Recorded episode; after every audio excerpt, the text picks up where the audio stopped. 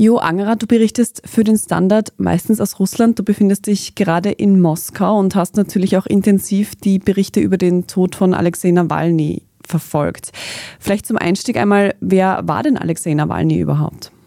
Also Alexei Nawalny war mit Sicherheit die, sagen wir mal, prominenteste Oppositionsfigur, die es in Russland gegeben hat. Prominent, er war Politiker, er war Unternehmer auch, er hat mal kandidiert auch für den Stadtrat in Moskau, hatte da ein ganz respektables Ergebnis auch erzählt.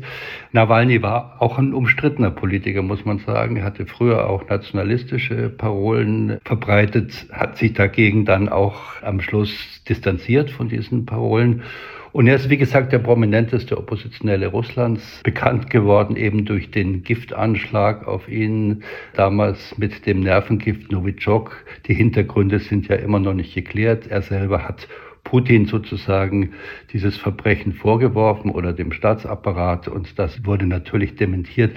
Wie gesagt, aufgeklärt ist der Anschlag noch nicht, aber er ist dann zurück nach Moskau gekommen und direkt am Flughafen gleich verhaftet worden. Auf diese Verhaftung kommen wir gleich noch zu sprechen. Vorher vielleicht noch, was macht denn Nawalny so besonders als Oppositionspolitiker? Warum war gerade er so bekannt?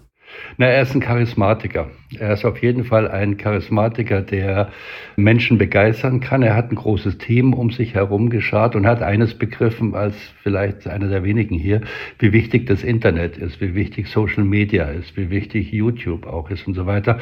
Und hat seine Botschaften auf diesen Kanälen verbreitet und hat zumindest mal in den Großstädten Russlands da auch viele Menschen erreicht. Man muss aber auch sagen, sein Einfluss insgesamt in Russland war nicht allzu groß. In der Provinz ist er kaum wahrgenommen worden, hat es die Leute auch nicht interessiert in diesem riesen Riesen Russland, aber so in Städten wie St. Petersburg oder auch Moskau natürlich hat er durchaus Bedeutung gehabt.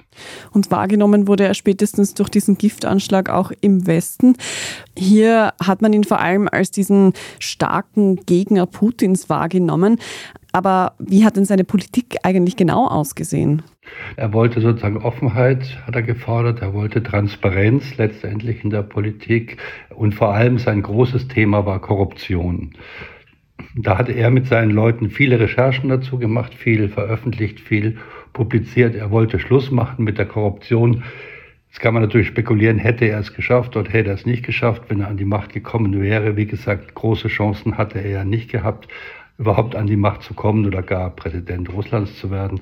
Aber sein Thema war auf jeden Fall Korruption im Regierungsapparat, Korruption auch in der Wirtschaft und auf vielen Ebenen.